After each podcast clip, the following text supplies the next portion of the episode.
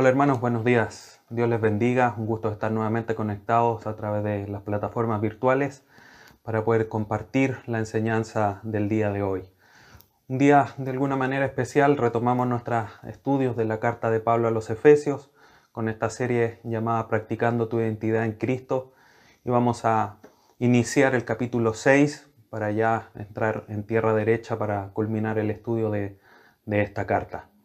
Así que antes de comenzar le voy a invitar que, que oremos a nuestro Dios para que Él nos, nos dé la iluminación de su Espíritu Santo para poder comprender lo que estudiaremos el día de hoy. Padre Santo, te agradecemos en esta mañana este tiempo que nos das nuevamente, en tu amor y misericordia, el poder conectarnos para poder escuchar tu voz a través de esta enseñanza, de esta carta, del estudio de esta carta.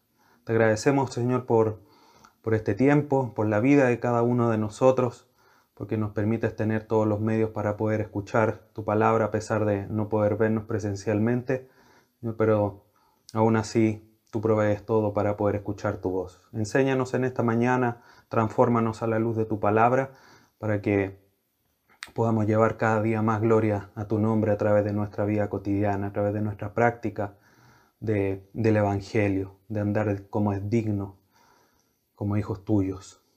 Así que háblanos en esta mañana, redargúyenos, exhórtanos, corrígenos e instruyenos en justicia para poder estar perfeccionados para toda buena obra. Te lo pedimos a través de tu Hijo Jesús nuestro Señor. Amén. Bien hermanos, les voy a invitar que abra su Biblia en Efesios capítulo 6.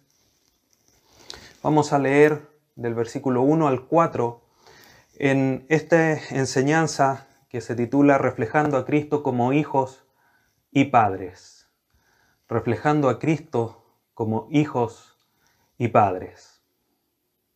Y antes de leer el texto que vamos a estar estudiando, estos cuatro versículos de Efesios 6, quiero invitarles a, a poner atención en la siguiente historia, que dice y relata de esta manera. Sir Henry estudió leyes pero abandonó el ejercicio de ellas para entregarse al de las armas poco después de la batalla de Waterloo y llegó a ser un prominente militar al servicio de su patria, Inglaterra, para lo cual ganó muchas victorias bélicas en Persia, en India y muchos otros lugares. Durante una de sus estancias en Londres, lo visitó un hombre que era un coronel por invitación del mismo Sir Henry. En el curso de la conversación, la señora Havelock la esposa de Sir Henry, repentinamente se volvió, se volvió hacia Sir Henry y le preguntó, ¿Dónde está Enrique? refiriéndose al hijo de ambos, a quien ella no había visto en toda la tarde.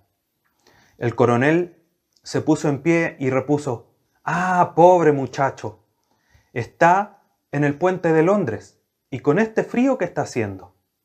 Le dije que me esperara hoy a las 12 continuó relatando el Sir Henry, el señor Henry. Le dije que me esperara hoy en las 12 en ese lugar y con tantos asuntos que he tenido que atender, olvidé la cita. El momento que, en que decía esto el coronel Sir Henry, ya eran las 7 de la noche. Se levantó inmediatamente, ordenó que llamaran su carruaje, y al salir para libertar a su hijo de esta molestia en la espera en este puesto de Londres, para excusarse ante el caballero que lo estaba visitando, se volvió a él y le dijo, Como usted ve, señor, esta es la disciplina de la familia de un soldado. Después de una hora el coronel regresó con el pobre Enrique, quien parecía haber pasado por la experiencia de esa tarde con muy buen humor. Una historia que quizás es un poco cómica, quizás podemos decir incluso qué negligente o qué descuidado, cómo se le olvida a su hijo, a Sir Henry. Pero esta historia nos ayuda un poco a entrar en el tema de esta relación padre e hijos, o como lo cita Pablo aquí en la carta a los Efesios, hijos y padres. Pablo venía ya relatando al finalizar la segunda parte del capítulo 5 cómo es que tiene que desarrollarse el tema de, ser de estar sometidos los unos a los otros. Habla del matrimonio de manera extensa al finalizar el capítulo 5. En el capítulo 6 comienza a relatar dos puntos más, o dos tipos de relaciones más, en, en cómo se tiene que demostrar el sometimiento los unos a los otros. En ese sentido, Pablo comienza a desarrollar después del matrimonio la instrucción que deben de tener los hijos y los padres como creyentes, como aquellos que tienen una nueva identidad en Cristo para reflejar a este Cristo que le ha dado esta nueva identidad, incluso en esta relación íntima, esta relación sanguínea de ser hijo y padre. Y es en ese sentido importante para nosotros el día de hoy. A la luz de esta historia, ¿cómo podemos relacionarnos los padres con los hijos?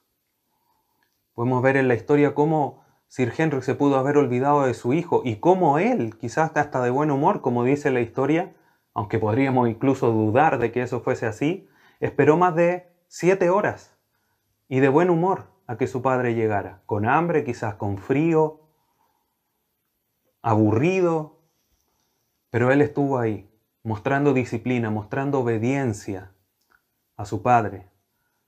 Pero por otro lado podríamos pensar, el padre no fue lo suficientemente precavido para evitar que su hijo no se fuese a enojar. Quizás su hijo tenía muy buena paciencia, pero nos hace meditar esta historia. Hemos escuchado en otras noticias, donde obviamente noticias lamentables, donde los padres olvidan en el vehículo, en los automóviles a sus hijos y finalmente por el calor los hijos terminan falleciendo, niños pequeños, por un olvido. Entonces es importante, hermanos, que nosotros a la luz de esta historia y principalmente a la luz del pasaje que vamos a leer a continuación y que vamos a estudiar, comprendamos que nuestras relaciones domésticas son tan importantes y relevantes como cualquier otro tipo de relación, ya sea laboral, de negocios, de estudio, de amistad, entre hermanos, por nombrar algunas. Y son muy importantes porque en la medida que desarrollamos estas relaciones de manera correcta, de una manera que agrada a Dios, de una manera que refleja lo que nosotros somos en Cristo, vamos a vivir de una manera libre y sin trabas, mostrando la llenura del Espíritu Santo, lo que dice Pablo en Efesios 5, 18, y que comienza a, desarrollar de aquí en adelante, del versículo 18 eh, del capítulo 5 en adelante, y donde este, esta sección de padres e hijos, o hijos y padres, está conectado, está en relación a ser llenos del Espíritu Santo. Por lo tanto, debemos de mantener una correcta relación, incluso en estos puntos o en estas relaciones más íntimas dentro del hogar. Mientras nosotros mantengamos en todo nivel, en toda relación, una vida de sacrificio y una profunda preocupación por los demás, es que vamos a mantener en nuestras vidas el fundamento esencial de la vida cristiana. El amor, la entrega, el sacrificio, el amor desinteresado, y en este, en este caso, la relación hijos y padres tiene mucho de eso, de un amor desinteresado, y que vamos a ir desarrollando a la lectura y en el estudio de este pasaje. Voy a invitar entonces que leamos el pasaje que vamos a estar estudiando en esta mañana, Efesios 6, del 1 al 4, dice la palabra del Señor de esta forma. Hijos, Obedeced en el Señor a vuestros padres, porque esto es justo. Honra a tu padre y a tu madre, que es el primer mandamiento con promesa, para que te vaya bien y seas de larga vida sobre la tierra. Y vosotros, padres, no, no provoquéis a ir a vuestros hijos, sino criadlos en disciplina y amonestación del Señor. Veremos, hermanos, a través del estudio del día de hoy, cuál es el llamado y el deber, tanto para hijos como para padres, para reflejar a Cristo en nuestra vida, en esta relación familiar. Repito el propósito de este estudio, que se titula Reflejando a Cristo como hijos y padres.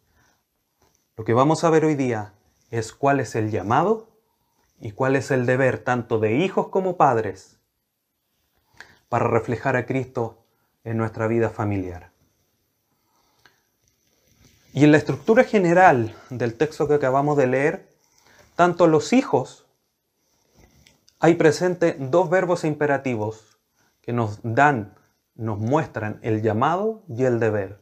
De la misma manera, a los padres se presentan dos verbos imperativos, donde nos muestra el llamado y también el deber que tienen los padres hacia los hijos. En cuanto a los hijos, vamos a ver el llamado a obedecer y el deber de honrar a los padres. En cuanto a los padres, vamos a ver el llamado a no hacer enojar, no provocar a ira a los hijos y el deber de criarlos, de enseñarles a los hijos. Versículo 1, para ya entrar en materia. Dice el versículo 1, lo vuelvo a leer, Hijos, obedeced en el Señor a vuestros padres, porque esto es justo. En este primer versículo, Pablo comienza a llamar a los, la atención a los hijos. Este es como que llama a los hijos a la atención. Es como, hijos, pónganme atención. Hijos, ustedes escúchenme. Esta palabra hijos, este sustantivo que se ocupa aquí, es un en, el griego es un sustantivo neutro que hace alusión tanto a, hijos masculinos como a hijos femeninos, por decirlo de alguna forma. Dicho de una manera correcta, hace alusión a hijos e hijas, a los dos sexos, a los dos géneros. Pablo está llamando la atención. Esto es, es, de alguna manera interesante porque esta carta está siendo leída en el culto público en la iglesia en Éfeso. Por lo tanto, en el culto público estaban los hijos junto con sus padres, tal cual como lo hacemos el día de hoy.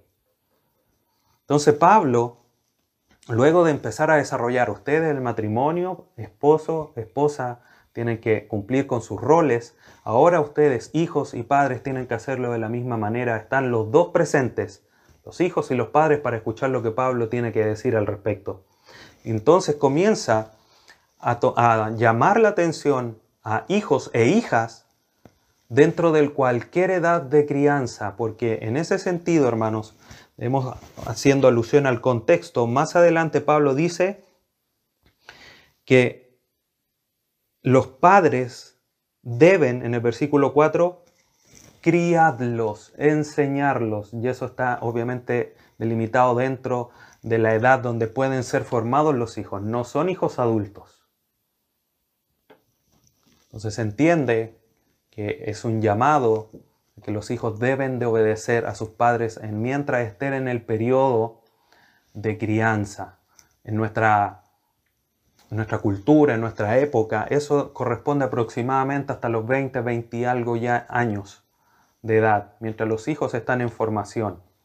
Una vez que ellos se casan y tienen una familia, el deber ya no es de obedecer, sino que ahí entra a la segunda parte, deben de seguir cumpliendo con el deber de los hijos, que ya veremos en el, capítulo, en el versículo 2 de, de este capítulo. Entonces Pablo llama la atención, hijos, hijas, pónganme atención, el llamado, el deber, la orden de Dios para ustedes es que tienen que obedecer a sus padres. Este grupo le da esta orden a los pequeños, a los que están en esta edad, a ser obedientes, ¿Qué quiere decir obedientes? Que deben cumplir con la voluntad de quien manda. En este caso, los padres. Y tenemos a lo largo de las escrituras, hermanos, enseñanza al respecto de esto. Les voy a invitar que deje una marca ahí en Efesios 6, vamos a volver, pero vamos a ir a Proverbios. Proverbios es un libro del Antiguo Testamento que nos entrega mucha, mucho buen consejo. No son promesas pero sí consejos sabios que nos van a ayudar a que la vida tenga mayor probabilidad de éxito. en cuanto a desarrollar una conducta agradable delante de los ojos de Dios. Mire lo que dice Proverbios capítulo 1 versículo 8. Oye, hijo mío, la instrucción de tu padre y no desprecies la dirección de tu madre. La importancia del hijo poner atención tanto a lo que el padre como la madre le dan de enseñanza a sus hijos. En el capítulo 6, versículo 20, dice lo siguiente. Guarda, hijo mío, el mandamiento de tu padre y no dejes la enseñanza de tu madre. Algo similar a lo que dice el capítulo 1 que acabamos de leer y reforzando la idea de la importancia que tiene que el hijo obedezca a su padre.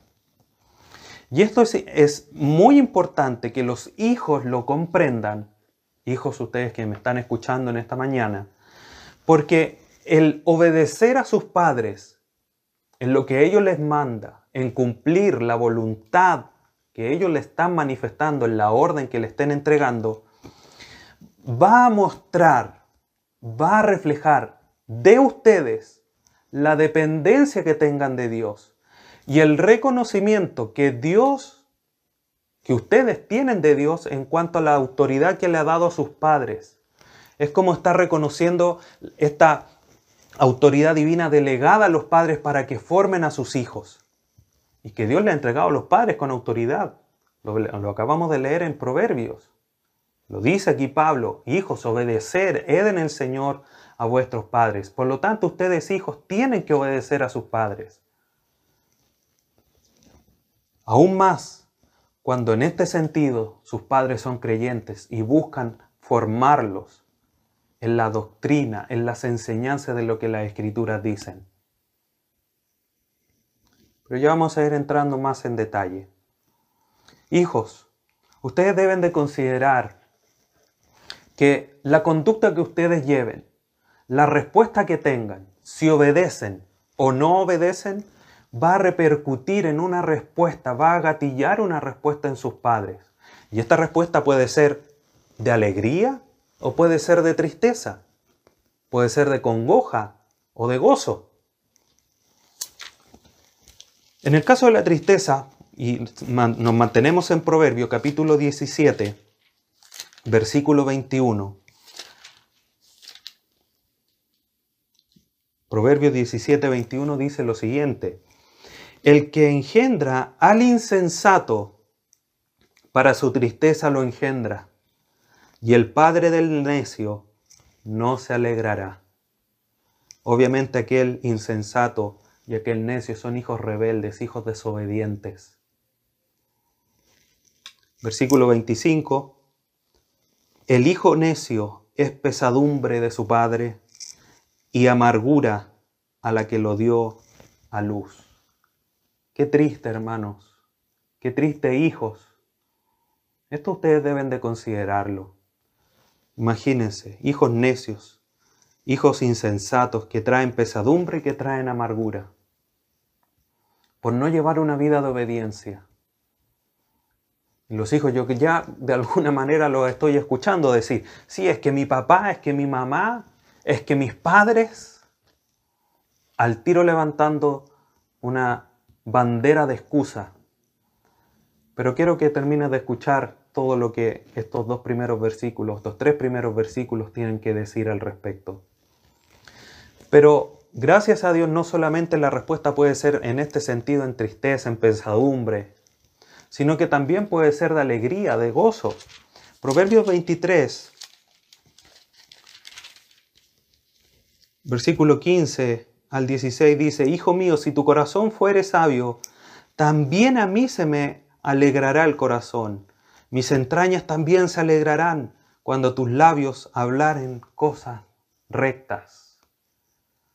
Y aquellos que son padres de hijos un poco más grandes, yo creo que dan razón de que esto es así. Cuando sus hijos tienen un buen comportamiento, hay alegría y gozo que nace desde adentro al ver la buena respuesta de sus hijos. Versículo 24 del mismo capítulo dice, mucho se alegrará el Padre del justo, y el que engendra sabio se gozará con él. Hijos, sean sabios, sean prudentes, sean sensatos, alegren el corazón de sus padres.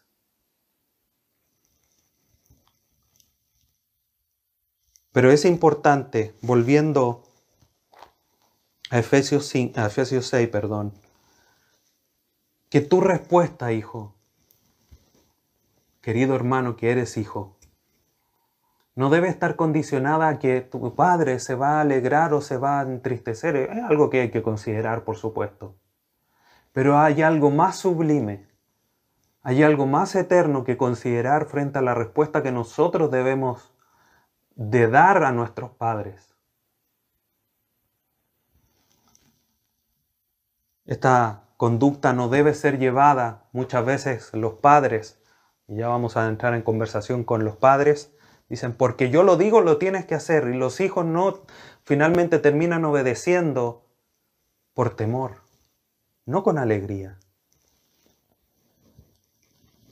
El mandato de los hijos a obedecer es en el Señor. Ese, hermano, debe ser tu mayor anhelo, tu mayor propósito, la mayor motivación en tu vida de obedecer a tus padres es que es en el Señor. Estás reconociendo la autoridad que Dios le dio a tu padre, a tu madre, para instruirte, para disciplinarte, para amonestarte. Por supuesto que todos somos pecadores y podemos errar en la forma en que lo hacemos. Pero eso no quiere decir que no debas de obedecer. Lo mismo sucede si hay padres que son incrédulos. También debes de obedecerle. Porque hay un principio, porque tu conducta al responder de buena manera, él sabiendo que eres creyente, puede ser esa, ese aguijón que entra en su corazón para que él pueda convertirse. Viceversa, ya lo conversaremos, quizás padres con hijos que no son creyentes. El mismo principio que ya vamos a conversar cuando estemos hablando de lo que demanda el llamamiento y el deber de los padres. Pero hijos, debes de obedecer al Señor en el Señor. Esto tiene quizás una amplia posibilidad de poder aplicarlo, pero en principio al menos dos cosas. Primero, que lo que quiere decir es que esto tiene que ver con un respeto hacia el Señor, porque es tu Padre está en Cristo y tú también estás en Cristo. Y es un respeto a quien te está mandando que tiene la autoridad delegada de, de aquel que le está dando la identidad de ser un creyente.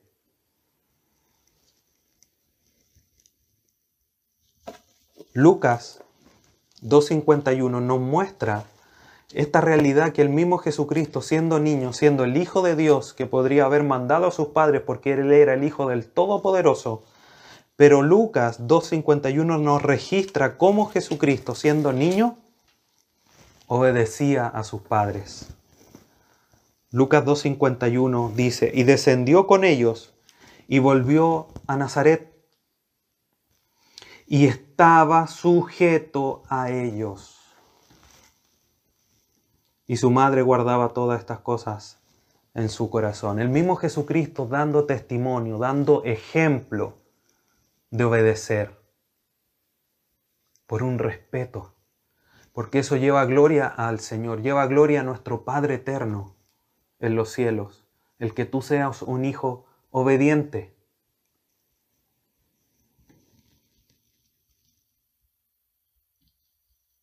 Ya voy a hablar de lo segundo que tiene que ver con esta que debemos de considerar de ser en el Señor. Pero lo primero es que lleva, lleva gloria a Él al obedecer a los padres. Pero fíjate, querido hijo, que el, versículo 6, perdón, el versículo 1 de Efesios 6 dice, obedecer en el Señor a vuestros padres, a ambos, no solamente a mi mamá, no solamente a mi papá, padres, plural, madre y padre. Y de alguna manera hay un refuerzo posterior en el siguiente versículo. A vuestros padres, porque esto es justo, porque esto es correcto. En palabra de Colosenses 3:20, porque esto es agradable a Dios, o porque esto agrada a Dios, dice Pablo en Colosenses 3:20.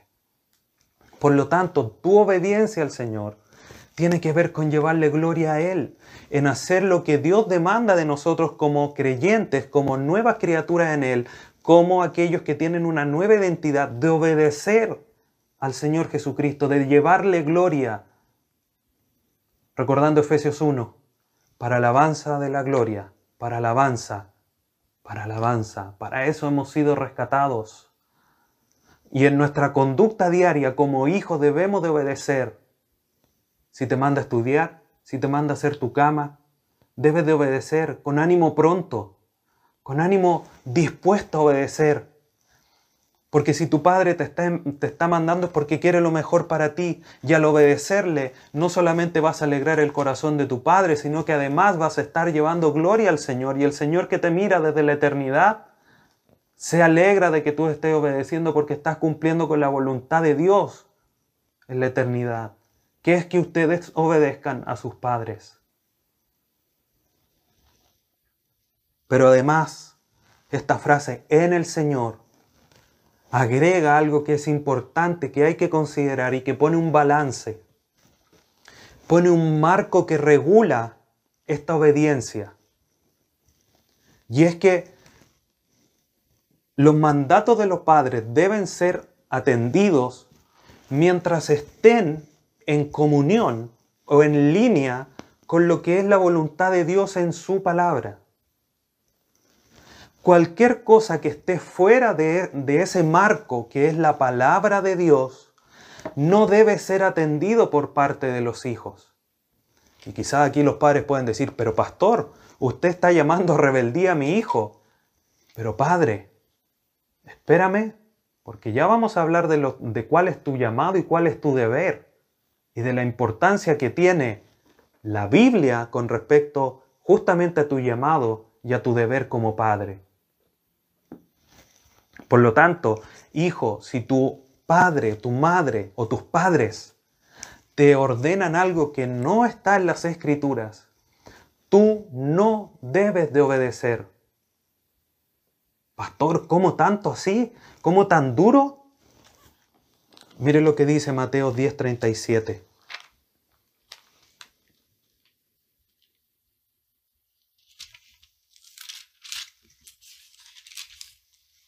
Dice lo siguiente, el que ama a padre o a madre más que a mí, no es digno de mí.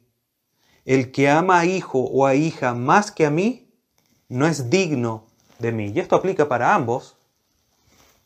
Pero hablando de los hijos. Hijos, si tu padre, por poner un ejemplo, te manda y te dice, Quizá a lo mejor no va a ser el mejor ejemplo. Pero te dice, hijo, tú esta semana no vas a orar. Vas a dejar de orar esta semana. No quiero verte orar. ¿Qué vas a hacer? ¿Le vas a obedecer? Frente a lo que acabamos de leer en Mateo 10:37, no debes de obedecerle porque el mandato de las escrituras es claro. Lucas 18.1, la necesidad de orar siempre y no desmayar. Tesalonicenses, segunda carta de Tesalonicenses 5.17, orad sin cesar. Mandatos claros de la voluntad de Dios para nosotros de que debemos mantenernos en oración. Si tu padre te ordena a no orar, tú no tienes que obedecerle. Si le obedeces es porque amas más a Dios, más a tus padres que al mismo Dios, y eso es idolatría. Por eso el llamado tan categórico a que si tus padres te ordenan algo que no está en las escrituras o que contradice abiertamente un mandato de Dios, tú no le tienes que obedecer. Tienes que obedecer a Dios primero. Quizá a lo mejor es más probable que un padre no creyente mande a su hijo a no ir a la iglesia, a que no lea las escrituras y no tienes por qué obedecerle aunque te diga que eres un irrespetuoso, un rebelde, pero estás siendo obediente a Dios. Y eso es lo que tiene más valor. Ahora, si tu padre te ordena que lea las escrituras y tú no los haces, doble consecuencia tiene. Estás desobedeciendo a tus padres y estás desobedeciendo a Dios. Por lo tanto, hijos, en el Señor nos, nos muestra al menos estos dos aspectos. Primero, de hacerlo en el Señor para llevar gloria a su nombre. Y segundo, dentro de lo que es la voluntad de Dios para nuestras vidas. Ese es el llamado que Dios te hace en esta mañana. Obedece a tu Padre, obedece a tu madre, obedece a tus padres. Pablo, volviendo a Efesios 6, luego de exponer este, este llamado, este mandato de parte de Dios a los hijos de Éfeso y obviamente hoy día a nosotros o a ti como hijo a obedecer, también les muestra que hay un deber. Versículos 2 y 3 de Efesios 6 dice, honra a tu padre y a tu madre, que es el primer mandamiento con promesa, para que te vaya bien y sea de larga vida sobre la tierra. Luego de entonces decirle a los hijos cuál es el mandato directo de parte de Dios, que es obedecer a sus, a sus padres, Pablo exhorta a los hijos en el deber que ellos mismos deben procurar. Y aquí Pablo de alguna manera amplía lo que los hijos deben de considerar y amplía al grupo al cual se está dirigiendo. Porque la obediencia restricta a los padres es para aquellos que están en edad de ser enseñados, de ser criados. Como dije hace un momento, 20, menores de 20 o 20 y algo menores a eso, 25 por poner una, una edad. Porque están en la casa, porque están resguardo, en el cuidado de sus padres y deben de obedecerles. Distinto es, volviendo a Efesios 5, cuando dice, y dejará el hombre a su, a su, padre y a su madre y se unirá a su mujer y formarán una sola carne, la obediencia restricta a sus padres ya no es. Ahí lo que, lo que demanda Dios del Hijo es este deber. Y por eso es que se amplía el horizonte en cuanto a edad y hablamos de que el Hijo debe honrar. Y aquí está el segundo imperativo, honra. El primero era obedecer. Segundo es honra a tu padre y a tu madre y de alguna manera refuerza esta idea de a vuestros padres. Aquí Pablo refuerza la idea de que son dos, a tu padre y a tu madre, no a uno de los dos, a los dos. Honra a tu padre y a tu madre. Pablo los, lo, lo relata como un mandato, pero claramente esto está asociado a los mandamientos, al decálogo que encontramos en Éxodo 20 o Deuteronomio 5. Y este, como les decía, refuerza el llamado a obedecer. Refuerza la idea de que los hijos siempre, no importa qué edad tengan, tienen que honrar a sus padres. Tiene que honrar a su padre y a su madre. Y es tan importante y tan relevante lo que Pablo está diciendo aquí, que si nosotros vamos, por ejemplo, a Mateo 15, nos vamos a encontrar cómo Jesucristo confronta a los fariseos con respecto a este mandamiento. Mateo 15, 4 dice, porque Dios mandó diciendo, honra a tu padre y a tu madre, y el que maldiga al padre o a la madre muera irremisiblemente. Es tan importante, es tan primordial lo que este mandato de honrar al padre y la madre resulta, las consecuencias positivas que trae, que el no hacerlo debe ser llevado a la muerte irremisiblemente. Obviamente eso en el contexto de la ley, Hoy día nadie muere por maldecir a sus hijos, perdón, maldecir a sus padres. ¿Y cuánto hemos escuchado de eso? Quizá en familia, conocidos, amigos. Marcos 7:10 da una, una, idea similar, más o menos en la misma historia, de que es relevante este mandato.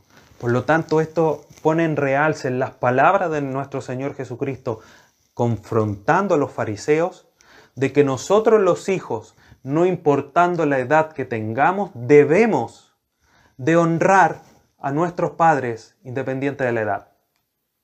Y perdón si soy redundante en, en ese aspecto. Porque nuestra responsabilidad, nuestro deber de honrar a nuestros padres no culmina cuando nos vamos del hogar. Nuestro deber de honrar a nuestros padres y a nuestra madre es hasta que nos muramos. Ahora, ¿qué implica honrar? Honrar implica amar, estimar altamente, mostrando un espíritu de respeto y de consideración. Si lo pusiéramos en modo pregunta, podríamos decir, hijo, no importando la edad que tú tengas, ¿amas a tu padre o amas a tus padres? ¿Los estimas altamente? ¿Muestras o le demuestras un espíritu de respeto y de consideración cada vez que aquel padre, aquella madre te habla y te da un consejo porque quiere lo mejor para tu vida? Ahora, eso no significa que el hijo vaya siempre a tomar la decisión de obedecer al padre. Él verá las razones y tomará la mejor decisión en, su capacidad adulta de poder decidir. Pero con respeto lo, escuchas o cuando te va a dar un consejo dirá, ah, ya me va a hablar de nuevo. Ya viene con el sermón. Eso no es ser respetuoso. Y no solamente porque lo digamos, eso puede ser una actitud de tu corazón al decir, ya me va a dar el sermón de nuevo. Que a lo mejor no lo pronunciaste, lo pensaste, lo sentiste en tu corazón. Y eso no agrada al Señor. Eso no es honrar al Padre o a la Madre. Y esto, por tanto, hermanos, queridos hijos, amplía este mandato de obedecer, descartando por completo cualquier posición, cualquier actitud, cualquier obediencia egoísta para recibir el bien, para que mi padre me dé mi mesada, para que mi madre me haga la comida que yo quiero, para que no me regañen. Descarta cualquier asunto de mal agrado. Lo voy a hacer porque si no me van a retar. O porque vamos a estar bajo terror. No lo voy a hacer porque si no, uh, me van a quitar el play, me van a quitar el celular, me van a quitar el computador. Hermanos, nuestra disposición a honrar a nuestro padre y nuestra madre tiene que hacer, insisto, con amor, con respeto, con consideración, estimándolos altamente a ellos, con un corazón dispuesto, con una actitud adecuada, reconociendo que ellos tienen autoridad delegada de parte de Dios para mandarnos. Y una vez que ya hemos salido del hogar, aún así le debemos respeto, consideración, amor y estima. Por tanto, para honrar y para obedecer finalmente, debemos de tener una actitud correcta de parte de nuestro corazón hacia nuestros padres. Es interesante que Pablo aquí diga, honra a tu padre y a tu madre, porque es o que es el primer mandamiento con promesa. Y esto es una frase que ha traído algunas discusiones en el buen sentido de la palabra teológicas, porque genera algunas, algunas divisiones, por decirlo así, genera algunas eh, opiniones contrapuestas. Dentro de los diez mandamientos, hermanos, este, este mandamiento que es el quinto, no es el primero que tiene promesa. Porque hay uno que habla, si usted revisa después Éxodo 20 o Deuteronomio 5, que dice que Jesús guarda a aquellos que le aman cuando Él dice no tendrás dioses ajenos, el segundo mandamiento. También hay una promesa de que Dios los iba a guardar a aquellos que le aman. Y este es el segundo que tiene promesa incluida. Por lo tanto, lo que nosotros debemos comprender a la luz de lo que Pablo dice en este texto, es que este mandamiento, como decía hace un instante, tiene un lugar primordial, tiene un lugar de preeminente, porque los hijos obedientes, los hijos que honran a sus padres, son una bendición para la familia primero que nada. Son una bendición para la iglesia segundo. Y son una bendición para la nación. Entonces, es tan influyente, es tan potente el efecto que tiene, no solamente en lo, en lo familiar, no solamente en lo eclesiástico, sino que también a nivel de la nación que se habla de esta preeminencia de parte de este mandamiento. Podríamos leerlo de la siguiente manera para comprenderlo. Honra a tu padre y a tu madre, que es el mandamiento con preeminencia en su promesa. Podría ser una forma de entenderlo. Y Dios dice, para que te vaya bien y sea de larga vida sobre la tierra. Ahora, no debemos comprender porque hay hermanos que han honrado mucho a sus padres y han perdido la vida a muy corta edad. No es el único factor que determina cuántos años vamos a estar en esta tierra, el que honremos a nuestros padres. Hay muchos factores más. Y es mejor, de alguna manera, comprender esta realidad del versículo 3 para que te vaya bien y sea de larga vida sobre la tierra como dos principios fundamentales de parte de Dios para nuestra vida. Primero, como una justicia retributiva. Como dice Gálatas 6:7, lo que siembres vas a cosechar. Si tú siembras honra a tu padre y a tu madre, tú vas a cosechar bienaventuranza, vas a cosechar bondad, vas a cosechar que, que la gente te ame, que la gente te respete, que la gente te estime. Porque tú has honrado a tu padre y a tu madre. Ahí hay el principio de lo que se siembra, se ciega. Pero además, como segundo principio, está la bendición por la obediencia a Dios, como dice Jeremías 42, 6. Vamos a escuchar la voz y vamos a obedecerla para que nos vaya bien, porque Dios bendice a sus hijos que son obedientes. Eso demuestra el carácter bondadoso y misericordioso de Dios. Yo generalmente digo, Dios es tan bueno, no tenía por qué bendecirnos con toda bendición espiritual. Y nos manda, por ejemplo, a orar. Nos da todo para que obedezcamos en la oración. Y por el hecho de obedecerle la oración nos regala comunión con Él, nos regala poder, más ganas de orar.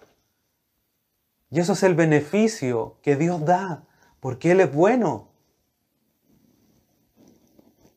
Por lo tanto, hermanos, debemos de alguna manera comprenderlo este, este versículo para que te vaya bien y sea de larga vida sobre la tierra como estos principios fundamentales que resultan de la bondad de Dios hacia sus hijos.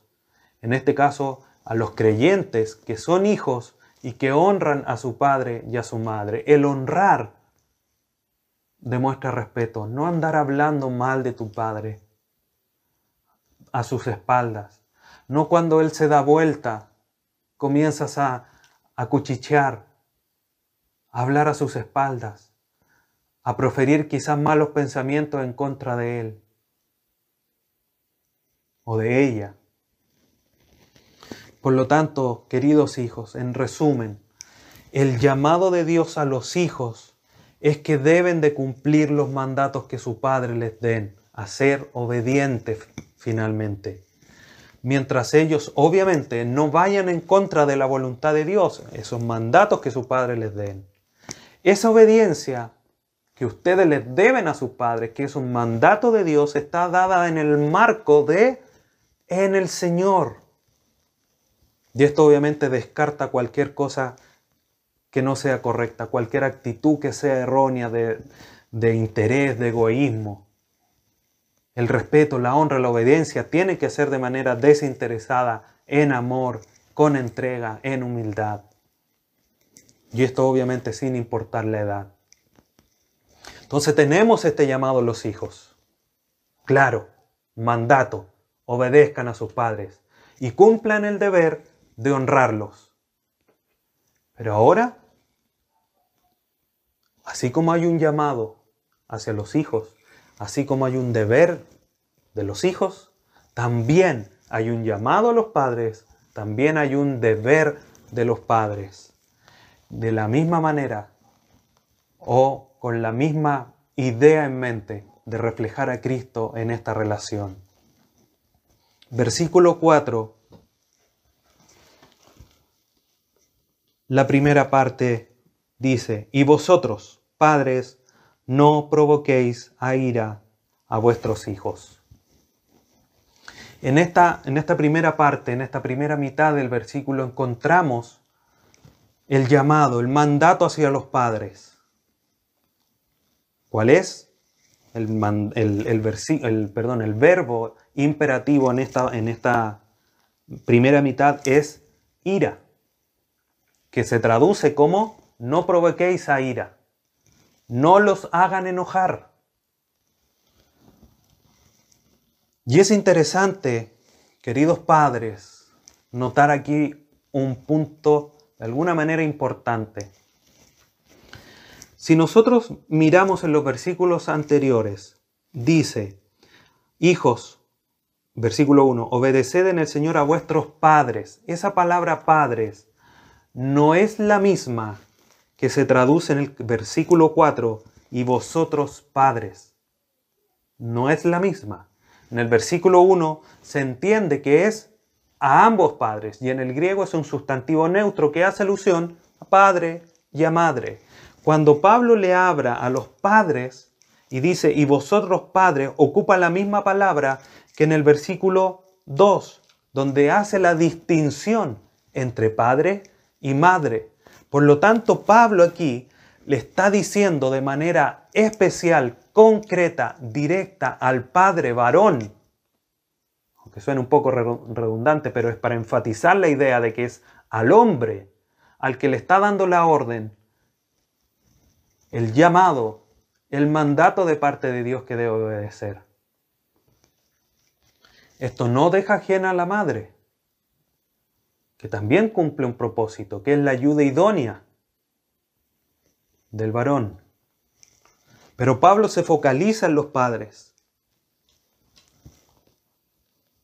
Y esto principalmente puede estar dado por el aspecto de disciplina y crianza que nombra en la segunda parte del versículo que es una responsabilidad, es un rol principal del padre varón.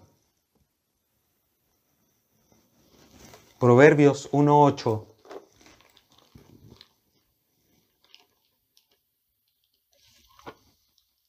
Dice lo siguiente, que lo leímos. Oye, hijo mío, la instrucción de tu padre en la cultura romana, ahí en Éfeso, eran los padres los responsables de la instrucción de sus hijos. Y generalmente esa instrucción era con una, con una voz autoritaria. Por lo tanto, para ellos era extraño que Pablo les dijese a sus hijos, oigan, no los hagan enojar, porque generalmente lo que resultaba en el contexto cultural de la época era que los hijos se enojaran frente al autoritarismo de los padres. Por lo tanto, el cumplimiento de esta labor debe estar sujeta a no hacer enojar a los hijos, no provocarlos a ira Ahora, ¿cómo podemos entender esto? ¿Cómo es que nosotros como padres podemos llevar a ira a nuestros hijos? Y por nombrar algunos ejemplos, por ejemplo, por exceso de protección, por ser tan protectores que no los dejamos hacer nada. Los provocas a ira, no los dejas salir, no los dejas compartir, no los dejas nada encerrados en una burbuja.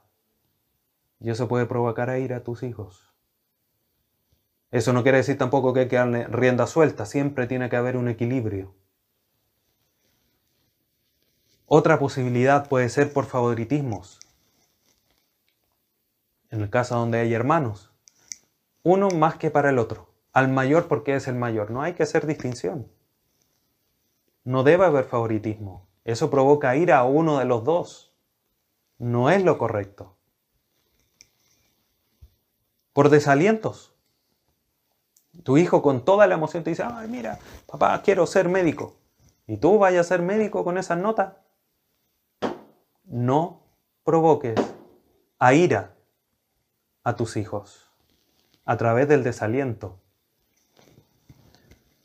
Por un trato áspero, por hablarles mal, por hablarles golpeado. ¿Qué más decir de, un maltrato físico? Eso no deberíamos ni siquiera nombrarlo en la posibilidad de que eso exista en un hogar cristiano. Pero tampoco debe haber un trato áspero. Como padres lo que se debe hacer, hermanos, es cultivar la sensibilidad, bien entendida por supuesto, y siempre cuidando que al momento de ejercer disciplina se haga con cuidado, se haga con amor, con sabiduría, con sensatez. Siempre teniendo en cuenta esto que es muy fundamental y que quizás muchas veces no se tiene en cuenta, que es que se debe evaluar la influencia, el impacto de cualquier cosa que tú digas o hagas. Eso, hermanos, que tú digas o hagas va a tener un impacto profundo, un impacto muy, puede ser terrible o muy positivo en la vida de tu hijo o de tus hijos o de tu hija. Y eso es algo que hay que considerar. Muchas veces, ¿qué es lo que sucede? Llegamos y lanzamos, sin considerar el impacto que eso va a tener en la vida de, de tus hijos o de nuestros hijos. Colosenses 3:21 añade una idea extra. Pablo dice, padres, no exasperen ¿Qué quiere decir? A, sus hijos, dice Pablo en Colosenses 3:21. ¿Qué quiere decir exasperar?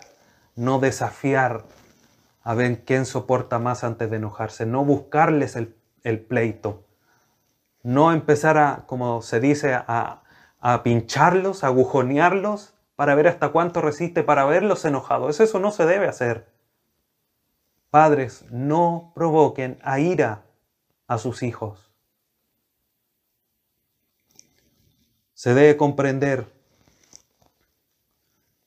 que la vida de disciplina es una vida que es necesaria para los hijos. Y e, hijos, aquí pónganme atención, ustedes deben de entenderlo también. La vida de disciplina es necesaria para ustedes.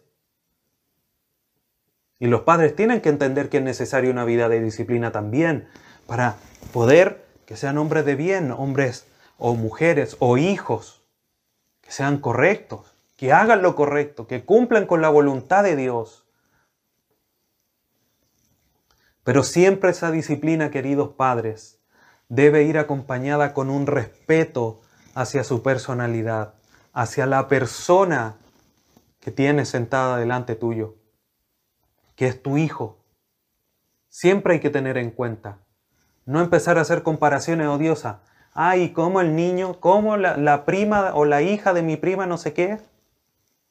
Comparaciones odiosas, comparaciones que lo único que hacen es llevar a ira a los hijos, porque son comparaciones que no son relevantes porque todos son distintos. Por eso es importante tener en cuenta la personalidad, la persona individual que es tu hijo.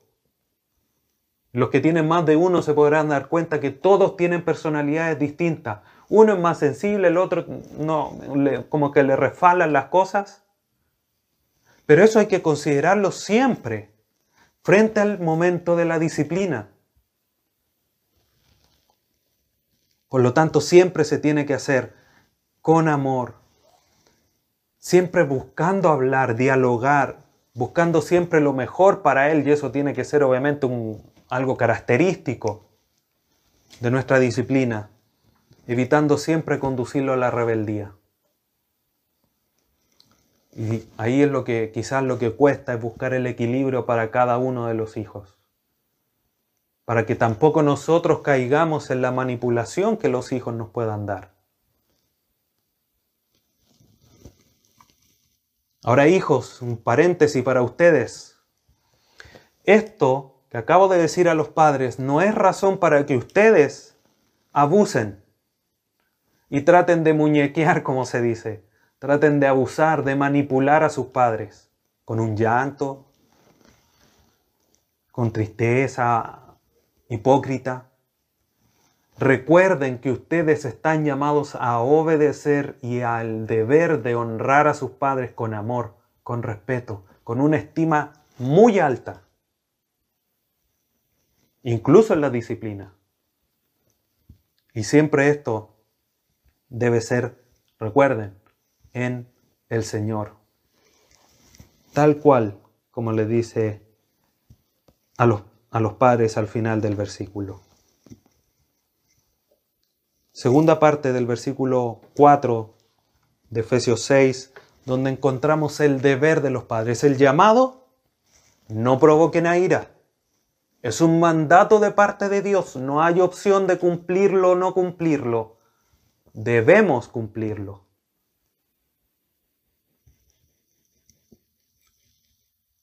Quizás un paréntesis sea necesario aquí. Muchas veces los hijos, a pesar de hablarles muchas veces de manera constante, de instruirlo, de decirle no lo hagas así, no mientas, no debes mentir, no mientas. Y una y otra vez cae lo mismo, necesariamente quizás esa disciplina va a terminar en un enojo. Pero en ese instante quizás hasta es necesario que sea así para que él pueda entender que no debe mentir o que no debe robar, o que no debe responder de mala manera. Pero siempre buscando en todos los intentos anteriores que no se enoje. Ese debe ser uno de nuestros nortes, pero obviamente siempre hay que comprender que a lo mejor nuestros hijos, que pueden ser que no sean creyentes, van a responder de una manera que no es adecuada, que no es de acuerdo a lo que el Evangelio manda.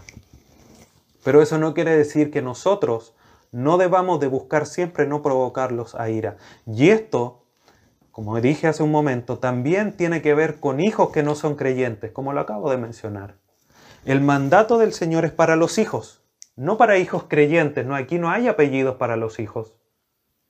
El mandato es general, porque a través de nuestra buena conducta, y vamos a hablar un poquitito de eso ahora, nosotros podemos de reflejar a Cristo en nuestra relación con ellos y ellos finalmente pueden terminar conociendo al Señor, siendo salvos, arrepintiéndose de su pecado.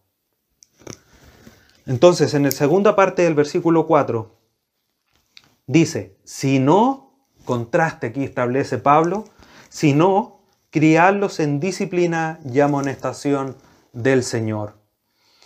El no provocar a ira está entrelazado obviamente con esto, lo mismo que los hijos. Los hijos dice, Obedeced a vuestros padres y honradlo. Está entrelazado.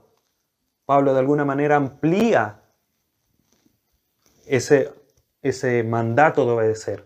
En este sentido, el, el criar, que es el segundo verbo imperativo en relación a los padres, también está relacionado con el provocar a ira, el no provocar a ira. El padre debe, ¿qué debe hacer? Criadlo enseñarlo, educarlo. Proverbios 7.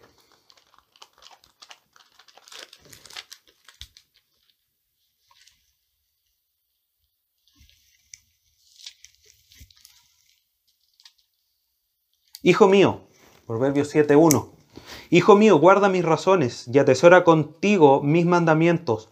Guarda mis mandamientos y vivirás y mi ley como las niñas de tus ojos, lígalos a tus dedos, escríbelos en la tabla de tu corazón. Aquí hay una instrucción a enseñar, a educar, cumple los, mandatos, cumple la enseñanza que yo te estoy dando. Entonces la base y el fundamento de, de, de, nuestra educación, de nuestra enseñanza, de nuestra crianza a nuestros hijos, tiene que estar basada siempre en las escrituras. Ella es la que debe condicionar y orientar el comportamiento de nuestros hijos.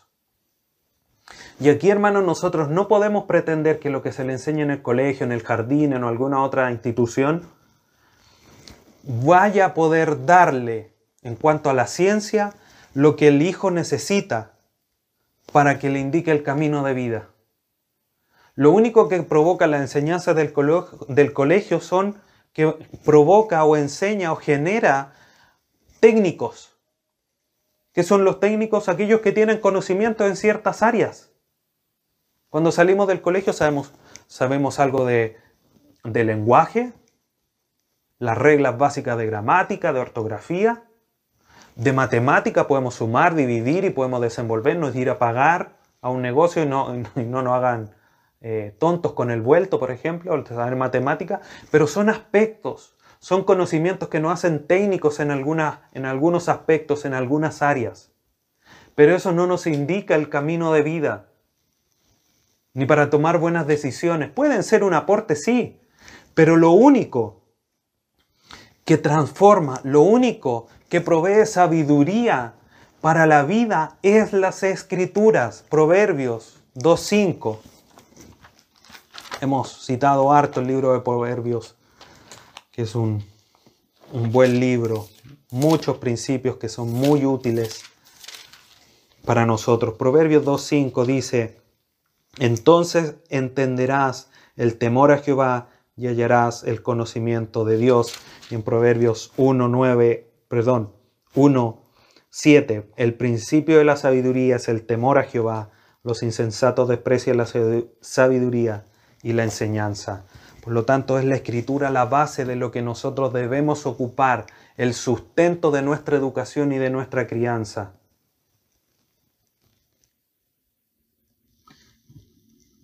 Y esta enseñanza, volviendo a Efesios, esta crianza, eh, volviendo a Efesios 6, dice, criadlos en disciplina y amonestación del Señor. Esa disciplina tiene que ver con la enseñanza positiva de decirle, hijo, tú tienes que orar. Hijo, tú no debes mentir, no debes robar.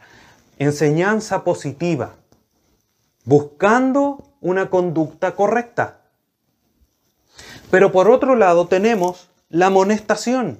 Y la amonestación es esa reprensión precautoria.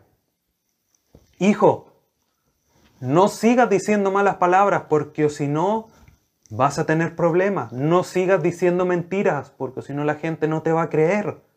No sigas robando, porque te puede ir preso.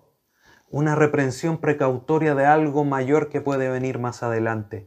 Esas dos herramientas, la disciplina como la amonestación, esas dos acciones tienen que estar en el Señor, estar sujetas a aquel que nos da nuestra identidad.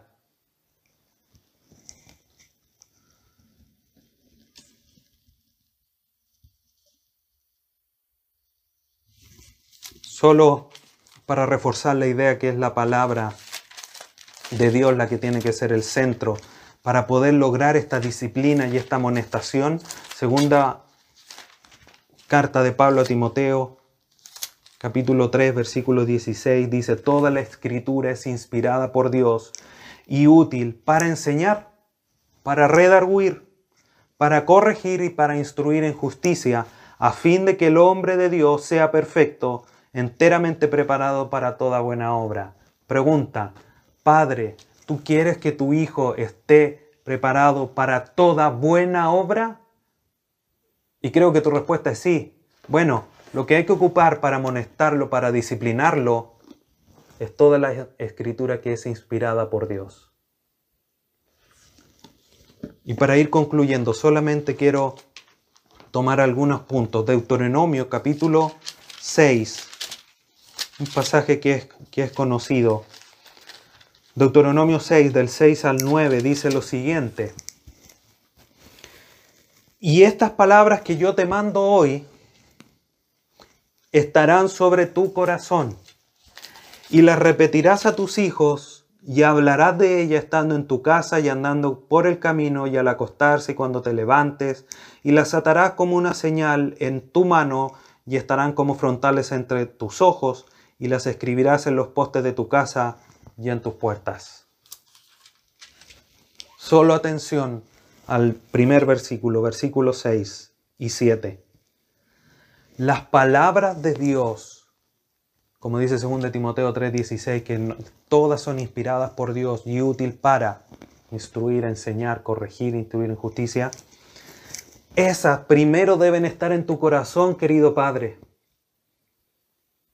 ¿Por qué, pastor? Lo acabamos de leer, Deuteronomio 6. Y estas palabras que yo te mando hoy, dice Jehová, estarán sobre tu corazón, gobernando tu corazón desde donde emanan tus sentimientos, desde donde emanan todas tus acciones. Deben estar gobernando tu corazón y tu vida, cada una de las palabras. De más está decir que si no estudias la palabra del Señor, estas no están gobernando tu vida y tu corazón. Entonces lo primero que el padre debe buscar es aprender Biblia, para que esa Biblia conforme su corazón y pueda vivir conforme al Evangelio, para que después que gobierne y estén sobre su corazón, gobernando su corazón, versículo 7, la repetirás a tu hijo, y no solamente por una mera repetición, sino como una educación, una enseñanza a los hijos para que ellos puedan ejercitar la vida cristiana, para que en ti vean un ejemplo, para que ellos entiendan que lo que tú les estás mandando está lejos de los, los caprichos o las ideas preconcebidas que tú puedas tener, sino que lo que tú le estás mandando está basado en lo que la palabra eterna de Dios ha demandado de cada ser en esta tierra, aún más si se es creyente. Si tú eres creyente, con mayor razón tienes que reflejar la palabra de Dios en tu vida. Y de esa manera poder corregir, enseñar, disciplinar, amonestar a tu hijo en el Señor. Es la única manera de poder cumplir eso, esa frase, esa última palabra, amonestación del Señor.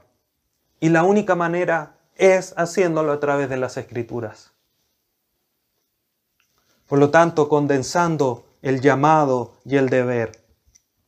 El llamado de Dios es no gobernar el hogar de manera que esto provoque ir a los hijos. En contraste a eso, el gobierno en el hogar tiene que ser amoroso, sensible, respetando la identidad, la, la personalidad. Estoy hablando como persona.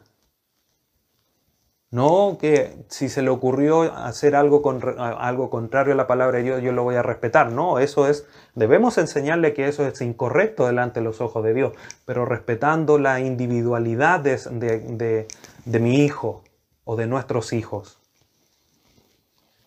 La disciplina y la amonestación deben ser siempre en amor con base en las escrituras y no en caprichos. Y eso los hijos lo deben de ver, lo deben entender. Para que ellos comprendan que si mientras obedecen a sus padres, también en esa obediencia están obedeciendo al Señor. ¿Cuál fue el mandato en Efesios 6.1? Y esa palabra tiene primero que moldear tu corazón. Para concluir, tanto los hijos como los padres, queridos hermanos, deben de vivir en una relación que glorifique al Señor y para eso deben cumplir con esto. Hijos, obedezcan y honren a sus padres. Padres, no provoquen a ira y críenlo en la amonestación y en la disciplina del Señor. Esta manera de conducirnos, esta manera de relacionarnos, padre e hijo, debe de demostrar la identidad que tenemos en Cristo Jesús. Y a pesar de que esta relación está mayoritariamente encerrada o se lleva a cabo con mayor eh, frecuencia dentro de cuatro paredes, no debemos olvidar que aún estando dentro de esas cuatro paredes, eso va desarrollando un vínculo entre padre e hijo que se refleja al exterior, pero más allá de eso, el vínculo o, lo que debemos de tener en cuenta es que Dios nos está mirando. Estamos llevando gloria a Dios a pesar de que estemos encerrados en cuatro paredes o en una casa. Por lo tanto, siempre debemos de buscar agradar a Dios, reflejar a Cristo en nuestra vida a través de la correcta relación de los hijos con los padres, cumpliendo estos llamados y estos deberes que Dios nos ha dado en esta tarde, o en esta mañana, mejor dicho, por medio de su palabra. Queridos hijos, obedezcan a sus padres y honrenlos. Queridos padres, no provoquen a ir a sus hijos y críenlos en la disciplina y en la amonestación del Señor. Eso sin lugar a duda demanda de ambos, hijos y padres, que aprendan cada día más de la palabra del Señor. Y ese debe ser un anhelo de cada hijo de Dios. Pero eso será tema de otra enseñanza. Oremos, queridos hermanos, para concluir esta enseñanza. Padre Santo, te agradecemos en esta hora por esta enseñanza que tú nos has entregado. Gracias porque en tu amor y misericordia nos instruyes, tanto como hijos como padres, algunos cumpliendo incluso estos dos papeles, estos dos roles dentro de la familia. Y debemos de cumplirlo a cabalidad para reflejar tu gloria, para llevar gloria a tu nombre, porque tú has dado una nueva identidad en nosotros y eso debemos nosotros comprenderlo. Y ayúdanos, Señor, para que eso sea así. Gracias porque en tu amor, tu misericordia, nos entregas todo lo que necesitamos. No solamente nos, nos capacitas, nos das de tu Espíritu Santo, sino que además nos muestras por dónde debemos transitar para llevar gloria a tu nombre. Ayúdanos a ser hijos conforme a tu corazón. Ayúdanos a ser padres conforme a tu corazón, querido Padre eterno, para poder llevar gloria aún dentro de las cuatro paredes de nuestro hogar. Y aún más, cuando salgamos al exterior, también poder en nuestra relación de respeto, de amor, de cercanía, de consideración, también reflejar esa identidad que tenemos en ti. Te damos gracias en esta hora por esta enseñanza que tú nos has entregado. Te bendecimos grandemente, con mucho agradecimiento por medio de tu Hijo Jesús, nuestro buen Salvador. Amén.